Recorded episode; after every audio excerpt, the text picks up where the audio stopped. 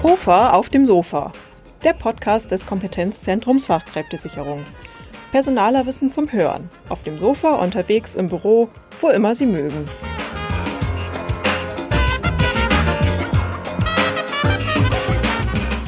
Herzlich willkommen, liebe Hörerinnen und Hörer, zu KOFA auf dem Sofa. Schön, dass Sie auch diesmal wieder dabei sind beim Podcast des Kompetenzzentrums Fachkräftesicherung, kurz KOFA. KOFA unterstützt kleine und mittlere Unternehmen bei der Fachkräftesicherung und Gestaltung ihrer Personalarbeit. Mehr dazu lesen Sie auf unserer Webseite www.kofa.de. Wir wollen in unserem Podcast darüber sprechen, wie Mittelständler Fachkräfte finden, binden und qualifizieren. Ich bin Wiebke Bomas. Und mein Name ist Jürgen Gehr. Wer als Arbeitgeber seinen Mitarbeitern Vertrauen schenkt, wird belohnt. Das zumindest legt eine Studie nahe, in der das Institut der deutschen Wirtschaft untersucht hat, wie sich flexible Arbeitszeiten auf die Produktivität von Mitarbeitern auswirken. Das Ergebnis? Die Möglichkeit, die eigene Arbeitszeit selbst zu gestalten, macht rund 60 Prozent der Mitarbeiter sehr zufrieden. Und damit werden sie auch deutlich produktiver. Bei Kofa auf dem Sofa wollen wir es heute wissen. Welche Formen der Flexibilisierung von Arbeitszeiten gibt es eigentlich? Und wie können auch Kleinbetriebe sie organisieren? Ist Arbeitszeitflexibilisierung überhaupt in jedem Betrieb möglich? Hm. Und welche weiteren Vorteile hat sie für beide Seiten, Arbeitnehmer und Arbeitgeber? Jemand, der uns auf solche Fragen Antworten geben kann, ist Sarah Pierenkemper. Als Arbeitsökonomin ist sie im Kompetenzzentrum Fachkräftesicherung bei ihrer Forschung intensiv mit dem Thema befasst. Frau Pierenkemper, herzlich willkommen auf unserem Sofa. Hallo, herzlichen Dank für die Einladung. Frau Pierenkemper, wie eigenverantwortlich können Sie selbst bestimmen, wann und wo Sie arbeiten? Also ich hier im Institut habe das große Glück, relativ frei bestimmen zu können, wann und wo ich arbeite. Bei uns herrscht die sogenannte Vertrauensarbeitszeit. Das heißt, dass eine starre Arbeitszeitkontrolle oder auch eine Anwesenheitskontrolle entfällt. Äh, zudem kann ich auch einen Teil meiner Arbeitszeit ortsunabhängig verbringen. Egal wo? Ob im Garten, auf dem Balkon, im Zug. Letztendlich zählen die Arbeitsergebnisse. Jetzt ist Büroarbeit äh, die eine Sache, da kann man auch im Homeoffice gut arbeiten. In der Produktion sind da auch solche Modelle denkbar? Natürlich ist es im Büro, zumindest auf dem ersten Blick, ähm, einfacher, flexible Arbeitszeitmodelle anzubieten. Aber auch in anderen Bereichen ist es durchaus möglich, wenn man es denn nur will. Und zwar erfordert flexible Arbeitszeit ähm, immer auch eine höhere Abstimmung im Team, aber es führt damit auch zu einer höheren Selbstbestimmtheit und einer höheren Zufriedenheit der Mitarbeiter. Wie das im Einzelnen aussehen kann, dazu später mehr. Vielleicht noch an Sie die Frage als Wissenschaftlerin. Warum sollten Arbeitgeber sich von der Arbeitszeitkontrolle verabschieden, nachdem sie wirklich jahrzehntelang als richtig und auch wichtig galt? Das wichtigste Argument ist sicherlich, weil die Arbeitnehmer es immer mehr fordern. In Absolventenbefragungen sehen wir zum Beispiel, dass eine flexible Arbeitszeitgestaltung bei der Jobsuche sogar mittlerweile wichtiger ist als Gehalt und Karrieremöglichkeit. Wer also weiterhin gute Mitarbeiter bekommen möchte ähm, und auch halten möchte, muss diesbezüglich einfach aktiv werden. Das heißt, Arbeitszeit, flexible Arbeitszeit wird ein Incentive wie ein Dienstwagen, ja? Genau, so könnte man es sagen. Aber auch für Unternehmen bietet der Verzicht auf diese starre Regelung und Kontrolle viele Vorteile. So erhöhen flexible Arbeitszeitmodelle zum Beispiel die Eigenverantwortung der Mitarbeiter, was sich dann wiederum auf die Motivation und letztendlich auch auf das Arbeitsergebnis der Beschäftigten auswirkt. Aber und das ist ganz wichtig. Unternehmen müssen auch aufpassen, ja. dass diese Arbeitszeitregeln eingehalten werden. Ich wollte gerade fragen, hat das denn nicht auch Schattenseiten? Man muss aufpassen, dass Mitarbeiter nicht in eine ja, Dauererreichbarkeit verfallen und diese Trennung zwischen Privat- und Berufsleben verschwingen. Deswegen müssen zum Beispiel auch äh, gesetzlich vorgegebene Pausen und Ruhezeiten eingehalten werden. Die Regelungen im Einzelnen, vielleicht kommen wir später nochmal drauf. Die dienen dann vor allem äh, dazu, dem Burnout vorzubeugen. Grundsätzlich darf die tägliche Arbeitszeit acht Stunden pro Tag nicht überschreiten. Allerdings gibt es da auch wieder eine Flexibilisierungsmöglichkeit, dass tägliche Arbeitszeiten bis zu zehn Stunden Maximum ausgedehnt werden dürfen, wenn eben in einem Zeitraum von sechs Monaten diese durchschnittliche Arbeitszeit von acht Stunden pro Tag eingehalten Damit wird. Damit man auch projektgebundene Aufgaben zum Beispiel. Genau, wenn, manchmal ist der Schreibtisch einfach ein bisschen voller ja. oder die Produktion einfach mehr zu tun und dass hier einfach Möglichkeiten sind, auch diesen tatsächlichen Arbeitsbelastungen eben nachzukommen. Und das ist die klassische Arbeitsnorm, die man auch äh, kontrolliert einhalten muss letztlich. Ne? Genau. Zudem gibt es dann auch noch Mindestruhezeiten, die einzuhalten sind. Das heißt, dass zwischen zwei Diensteinsätzen elf Stunden Mindestruhezeit vorgegeben sind. Und bei den Pausenregeln sieht das wie folgt aus, dass ab sechs Stunden 30 Minuten Pause verpflichtet sind und ab neun Stunden 45 Minuten. Diese Pausen können aber auch wiederum flexibel in Stücken a 15 Minuten genommen werden. Zwei, die sich in ihrem Unternehmen schon lange vom Prinzip Kontrolle verabschiedet haben, sind Sascha Dorsch. Er ist Personalchef des Bamberger Arzneimittelherstellers Pflege. Und Matthias Krieger, Gründer des Bauunternehmens und Projektentwicklers Krieger und Schramm mit Hauptsitz in Dingelstedt in Thüringen. Wie Flexibilisierung bei Ihnen in der Praxis funktioniert, haben wir Sie vorher in einem kurzen Telefoninterview gefragt. Herr Dorsch, welche Formen der Arbeitszeitflexibilisierung bieten Sie Ihren Mitarbeitern an? Eine Punkt heißt bei uns Jahresarbeitszeitkonto. Ist relativ einfach zu erklären. Es ist im Prinzip wie ähm, so eine, eine flexible Arbeitszeit, in der der Mitarbeiter eine Kernzeit zwischen 6 Uhr morgens und 20 Uhr abends hat, innerhalb der er seine Arbeit erbringen kann und muss. Das heißt also, es ist ähm, die Möglichkeit für den, der früh aufsteht, gleich um sechs am Platz zu sein. Für den, der ein bisschen länger schläft, der kommt um 8.30 Uhr. Es ist äh, keine Kernzeit bei uns vorgegeben. Gibt es ja auch oft, dass man dann zwischen 9 und 14 Uhr am Platz sein muss. Ähm, all das liegt in der Freiheit der Mitarbeiter, natürlich in Absprache mit den Kollegen in der Abteilung. Wichtig ist am Ende des Tages, dass die Arbeit gemacht ist. Und das zweite Modell, was wir seit Anfang dieses Jahres begonnen haben, war das mobile Arbeiten, ähm, Homeoffice auch oft genannt, die Möglichkeit, unabhängig vom Arbeitsplatz, zu Hause, im Zug, wo auch immer, die Arbeitsleistung zu erbringen. Wir stoßen mit diesem erstgenannten Modell natürlich an Grenzen, wenn es in die Schicht geht. Also ich kann natürlich keine Schicht so abbilden, dass jeder kommt, wann er will. Was ab und zu schon vorkommt, dass sich Mitarbeiter krank melden. Da gibt es bei uns ein Springer-System, wo dann einfach Leute quasi vorgehalten werden, die dann in dem Moment einspringen und die Schichten übernehmen können. Welche Vorteile haben Sie als Unternehmen von den flexiblen Arbeitszeitangeboten? Positiv ist ganz einfach für den Mitarbeitern ganz oft genannt, es bringt hohe Arbeitszufriedenheit, weil ich einfach die Möglichkeit habe, heute schönes Wetter, ich gehe mal um 14 Uhr nach Hause, gehe ins Freibad. Im Rahmen der Attraktivität als Arbeitgeber ist es ein Stück weit auch so, dass wir hier wirklich um die guten Fachkräfte buhlen. Ähm, und so ein Thema wie, wie völlige Zeitsouveränität, das merke ich immer wieder in Gesprächen, dass dann Bewerber sagen, ach Mensch, das ist ja toll, ist das wirklich so? Und dann für uns ein Vorteil ist in der Rekrutierung von Mitarbeitern auf dem Markt. Gibt es da auch Grenzen, an die Sie stoßen? Es stößt dann an Grenzen. Was wir merken, ist zum einen, wenn Mitarbeiter in die Minusstunden geraten, dann gibt es einfach Gespräche mit den Mitarbeitern, um ihnen klarzumachen, du, wir müssen was machen, du bist jetzt zu tief im Minus. Ähm, aber das ist meistens ein Gespräch und dann ist das Ganze ähm, soweit auch erledigt. Wo es eher Grenzen gibt, was wir gerade mit dem Thema mobiles Arbeiten, Homeoffice merken, sind dann eher gesetzliche Regelungen, vor allem das Arbeitszeitgesetz wenn jemand abends um zehn E-Mails checkt, hat er elf Stunden Ruhezeit einzuhalten. Ähm, also das sind dann eher die starren gesetzlichen Regelungen, die uns hindern, mobil zu arbeiten in manchen Situationen. Aus welchen Gründen nutzen Ihre Mitarbeiter diese Angebote? Hm, es sind verschiedene Beobachtungen. Zum einen, es geht wirklich um den Biorhythmus. Also wir haben Kolleginnen, äh, die sind früh wie die Lerchen um, um 6 Uhr am Platz. Und wir haben ganz einfach auch die, die später aus dem Bett kommen. Das zweite ist dadurch, dass wir sagen, du kannst Stunden ansparen aufs Konto und dann auch mal den ganzen Tag freinehmen, ähm, ist das eine schöne Möglichkeit mal, wenn es eine Besorgung zu erledigen gilt. Oder natürlich auch für die Mütter spannend, die sagen, Mensch, ich muss das Kind früh in den Kindergarten bringen und, und damit ich nicht schweißgebadet hier auftauche, lasse ich mir eine Stunde mehr Zeit und bin halt erst um 8.30 Uhr da und habe eine unglaubliche Entlastung, weil mir früh der Druck fehlt. Herr Krieger, Sie bieten Ihren Mitarbeitern vieles an. Individuelle Teilzeit, Vertrauensarbeitszeit, Homeoffice. Was können Sie Ihren Mitarbeitern auf der Baustelle anbieten? Für unsere gewerblichen Mitarbeiter auf den Baustellen, da ist es natürlich nicht möglich mit diesem Homeoffice, da wird das eben anders gemacht. Die ähm, tun selbst ihre Arbeit einteilen. Das heißt, die haben also die Ziele, die sie auf der Baustelle erreichen müssen, wenn sie ihr Bauvorhaben durchführen.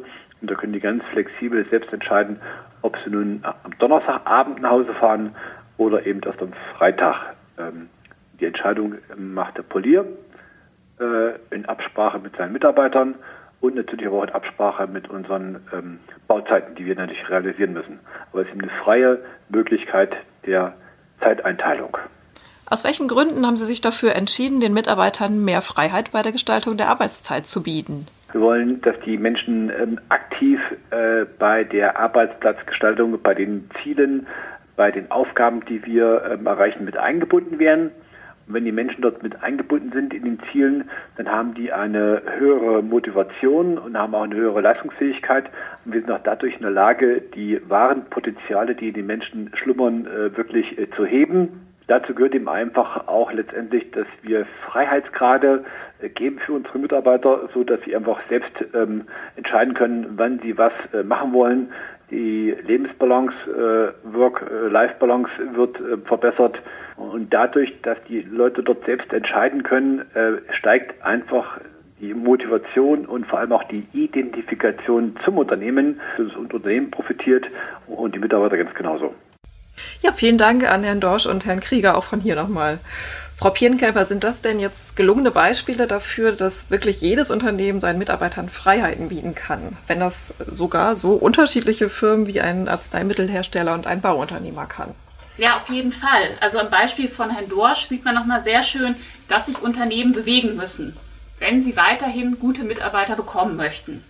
Und Herr Krieger hat richtigerweise darauf hingewiesen, dass nicht nur Arbeitnehmer, sondern eben auch Unternehmen einen Nutzen von der flexiblen Arbeitszeitgestaltung haben. Wenn Mitarbeiter in die Entscheidungen mit eingebunden werden, erhöht das einerseits ihre Motivation und auch ihre Identifikation mit dem Unternehmen und somit dann auch die Leistungsfähigkeit. Und Sie bringen ja auch Wissen ein. Ne? Ich meine, wer weiß besser, wie ein Arbeitsplatz strukturiert ist und wie man ihn zeitlich strukturieren könnte als der, der ihn besetzt. Hm? Genau, das ist natürlich auch sehr wichtig. Hm. Das von Herrn Dorsch angesprochene Modell äh, der Arbeitszeitkonten eignet sich zum Beispiel auch sehr gut für Unternehmen mit saisonellen Schwankungen. So kann in ruhigen Phasen, wie das bei vielen Unternehmen ja gerade in den Sommermonaten der Fall ist, vorher angehäufte Mehrarbeit ausgeglichen werden und das ohne dass es hier zu einer Anhäufung von Überstunden kommt. Die Beschäftigung kann so also auch besser an die tatsächliche Arbeitsauslastung angepasst werden und im Idealfall können so Überstunden und sogar Leerläufe reduziert werden. Und mit dem angenehmen ins Freibad gehen oder Eis essen gehen verbunden werden bei der Hitze gerade. Betriebswirtschaftlich, das, das klingt nach einem genau. Plan. Aber ganz klar, rechtliche Regelungen gibt es und das Unternehmen ist auch verpflichtet, diese einzuhalten. Das kann ich durchaus verstehen, dass dem einen oder anderen Unternehmen diese Regelungen vielleicht manchmal etwas zu starr oder zu rigide erscheinen. Aber sie dienen doch dazu, Sorge zu tragen, dass, diese mit, dass ihre Mitarbeiter nicht in eine Dauererreichbarkeitsmentalität äh, verfallen, was natürlich hinsichtlich der Gesundheitsvorsorge wichtig ist. Hm, und letztlich auch im Sinne des Unternehmens dann ja wieder. Genau. Und was die beiden Beispiele, finde ich, auch nochmal sehr deutlich machen und was mir auch sehr wichtig ist, ist, dass eine Flexibilisierung oftmals keinen großen Mehraufwand für das Unternehmen verursacht. Man muss es eben nur pragmatisch angehen. Ganz wichtig ist, es bedarf eben einem neuen Verständnis von Führung, nämlich Führung auf Augenhöhe. Hm. Stichwort pragmatisch. Ich meine, ähm, einen gewissen organisatorischen Aufwand muss man ja schon betreiben, wenn die Mitarbeiter völlig unterschiedliche Bedürfnisse äußern. Also wenn einer weiß nicht, von, von 9 äh, bis 17 arbeiten will und die nächste von 8 bis 14 und der übernächste vielleicht nur an drei Tagen. Wie schafft man das als Unternehmer, äh, dass die Produktion dabei nicht einfach stockt, ohne dass man Lücken mit zusätzlichem Personal ausgleichen müsste? Hm. Also ganz klar, die Einführung flexibler Arbeitszeitmodelle äh, fordert natürlich mehr Abstimmung oder auch einen höheren Koordinationsaufwand im Unternehmen. Aber jetzt gerade in Zeiten der Fachkräfteengpassen ist es natürlich besser, einen Mitarbeiter oder eine Mitarbeiterin von 8 bis 14 Uhr oder an drei von fünf Wochentagen zu haben, als gar kein Mitarbeiter. Und da müssen Unternehmen einfach etwas flexibler werden. Und gerade, was wir ja auch im Beispiel gesehen haben, wenn in teilautonomen Teams die Arbeitszeit eigenständig geplant wird, kann das die Selbstverantwortung und die Identifikation der Mitarbeiter mit dem Unternehmen steigern.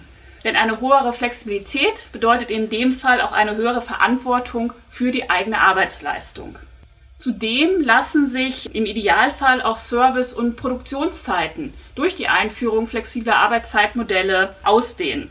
Insgesamt, meine Sie? Insgesamt, genau. Wenn zum Beispiel alle Mitarbeiter von 8 bis 5 arbeiten, sondern der Lärchenmitarbeiter bereits morgen um 6 kommt mhm. und der Eulenmitarbeiter bis 8 Uhr am Arbeitsplatz bleibt, wäre es zum Beispiel möglich, die Servicezeiten dementsprechend anzupassen.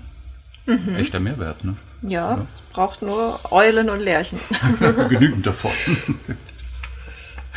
Jetzt, jetzt kennt ja jeder ähm, das Paradebeispiel, dass eine Mutter in Teilzeit arbeitet, eine Alleinerziehende womöglich, ja.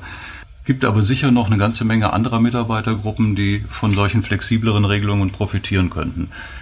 Wie kann man denn jetzt rausfinden, welche Modelle am besten zu welchen Mitarbeitern und zu welchen Bedürfnissen passen? Flexible Arbeitszeitmodelle sprechen viel mehr Zielgruppen an als dieses klassische Bild der in Teilzeit arbeitenden Mutter.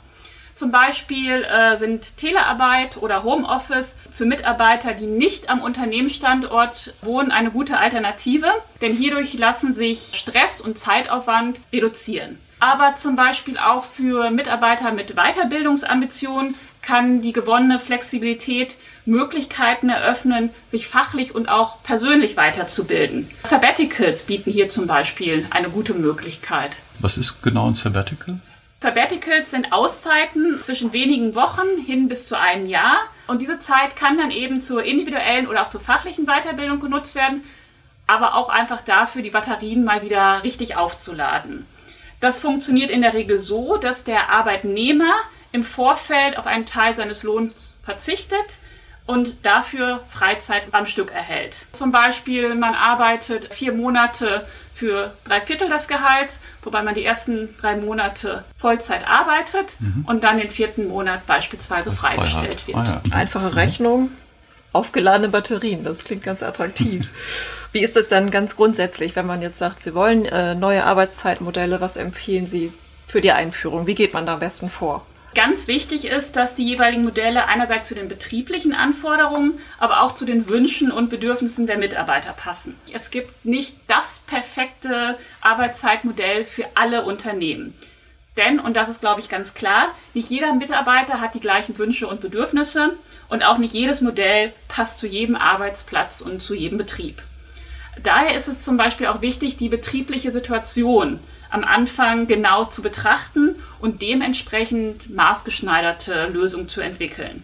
Und dazu sollten die bereits vorhandenen äh, Arbeitszeitmodelle genau auf den Prüfstand gestellt werden und einfach geguckt werden, wo denn hier Flexibilisierungsmöglichkeiten vorhanden sind. Auf der anderen Seite gilt es dann herauszufinden, was sich Ihre Mitarbeiter wünschen. Hierzu eignen sich zum Beispiel ähm, Mitarbeitergespräche, man kann gezielt Workshops anbieten oder zum Beispiel könnte man das im Rahmen einer Mitarbeiterbefragung abfragen. Das am besten immer wieder mal, damit man auf dem Laufenden bleibt. Ich meine, manche Wünsche ändern sich ja und mhm. sind veraltet. Und Lebenssituationen ändern sich auch. Ne? Ja. Das ist auch ein wichtiger Punkt. Ähm, mit der einmaligen Einführung ist es nicht getan, sondern es gilt halt immer wieder, diese Dinge zu hinterfragen, um zu gucken, ist das Modell, was ich habe, noch geeignet für meine betrieblichen äh, Belange und auch für die Wünsche und Bedürfnisse der Mitarbeiter? Oder gibt es eventuell ein besseres, ein anderes Modell, was diesen Wünschen und Bedürfnissen besser entspricht? Aber ganz wichtig ist es auch, dass hier nicht immer ähm, ja, das große Rad gedreht werden muss. Es empfiehlt sich oft einfach ganz pragmatisch an die Sache heranzugehen. Bei der Einführung ist es dann wichtig, dass klare Verantwortlichkeiten benannt werden. Zum Beispiel kann es Sinn machen, eine Projektgruppe zu gründen, in der Mitarbeiter der Geschäftsführung, Führungskräfte, aber auch Fachkräfte sitzen. Und wenn es eben einen Betriebsrat oder eine Mitarbeitervertretung gibt, äh, macht es durchaus Sinn, diese auch in den Prozess mit einzubeziehen. Aber ganz wichtig ist, dass die Geschäftsführung in den Prozess mit eingebunden ist, denn so wird das Team und auch die Idee der Einführung der flexiblen Arbeitszeiten mit der notwendigen Wichtigkeit und auch mit der notwendigen Entscheidungskraft ausgestattet. Wie so oft ist es mit der reinen Einführung dann leider noch nicht getan. Vielmehr muss es auch eine Unternehmenskultur geben, die zur Nutzung dieser Modelle führt. Und das ist tatsächlich in den meisten Unternehmen die größte Herausforderung. Und hierzu ist es wichtig, dass Führungskräfte und Mitarbeiter rechtzeitig und kontinuierlich über den Prozess informiert werden, denn das steigert die Akzeptanz. Zum Beispiel könnte man Mitarbeiterversammlungen anbieten, Rundbriefe, Aushänge oder natürlich auch die Möglichkeit der persönlichen Ansprache nutzen. Hm. Das klang ja bislang alles sehr sowohl für den Betrieb als auch für die Mitarbeiter äh, fast paradiesisch. Ich denke, viele äh, sind in Sorge, wenn sie Teilzeit äh, arbeiten oder Sabbaticals annehmen, dass das vielleicht zu einem Karriereknick führen könnte. Jetzt haben Sie gerade schon gesagt, das muss im Unternehmen gelebt werden, aber wie könnten denn Unternehmer äh, den Beschäftigten solche Sorgen noch zusätzlich nehmen? Es ist so, Karriere findet heute, zumindest in den meisten Köpfen, nur in Vollzeit statt. Ja. Um dem jetzt auch erfolgreich entgegenzuwirken, benötigt es einerseits kreative Modelle. Ein, ein solches Modell wäre zum Beispiel das äh, Jobsharing. Also das Jobsharing ist eine spezielle Form der Arbeitszeitreduzierung, bei der sich in der Regel zwei Beschäftigte eine Arbeitsstelle teilen. Und so können auch Teilzeitbeschäftigte an großen Projekten mitarbeiten und Führungsverantwortung übernehmen. Aber Sie haben es gesagt, viel wichtiger ist, dass die vorhandenen Modelle auch gelebt werden und im Unternehmen akzeptiert sind.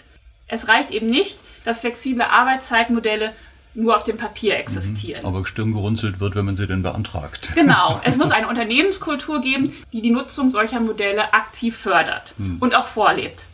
Und deswegen ist es auch so wichtig, dass die Geschäftsführung in diesen ganzen Prozess der Einführung mit eingebunden ist.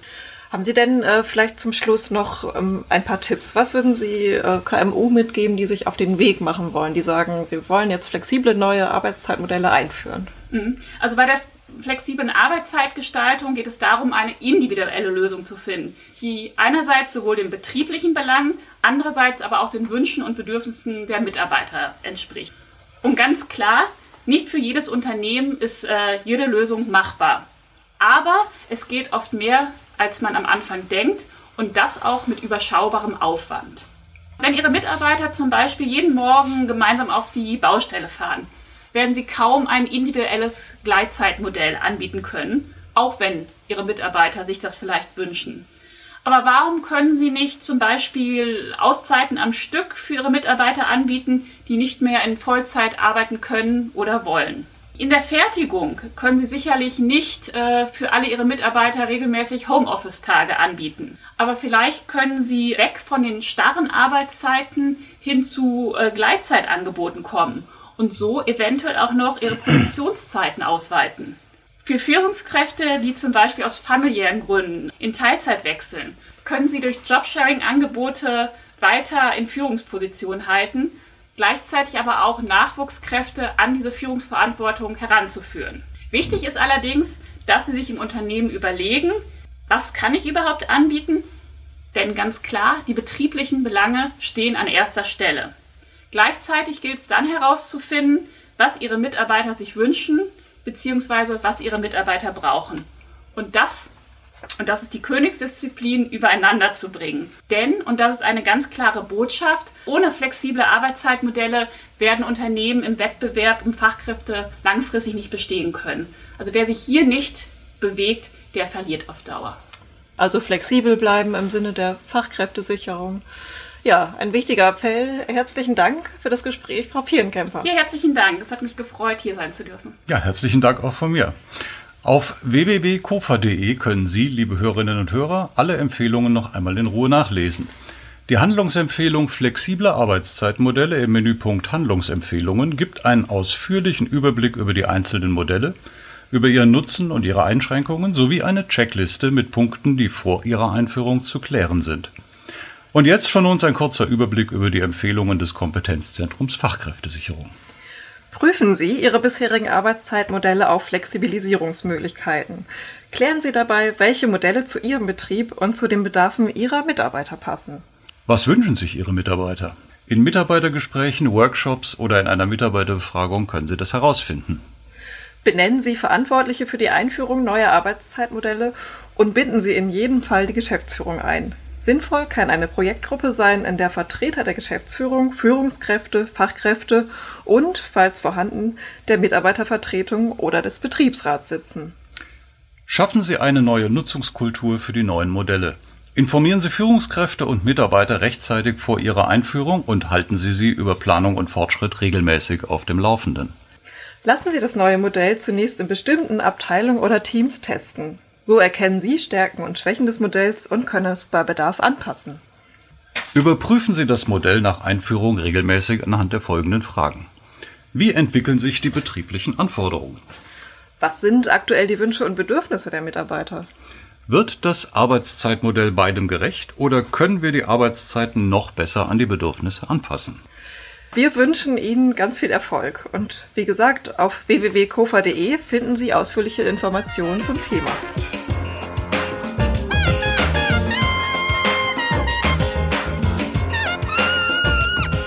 So, liebe Hörerinnen und Hörer, damit endet eine weitere Folge von Kofa auf dem Sofa. Hoffentlich mit wertvollen Tipps für Ihre Personalarbeit. Seien Sie wieder dabei, wenn wir beim nächsten Kofa auf dem Sofa mit unserem Sofagast Fragen der Fachkräftesicherung diskutieren. Und besuchen Sie uns im Netz. Auf www.kofa.de finden Sie neben unserem Podcast viele Studien, Handlungsempfehlungen und Beispiele aus der Praxis zu Themen rund um die Fachkräftesicherung. Für den Mittelstand, aus dem Mittelstand. Bleiben Sie uns gewogen. Bei Fragen, Anregungen und Kritik sind wir unter Fachkräfte mit ae at iwköln mit oe .de für Sie erreichbar. Und wenn Ihnen Kofa auf dem Sofa gefällt, sagen Sie es gerne weiter. Tschüss, wir, hören uns.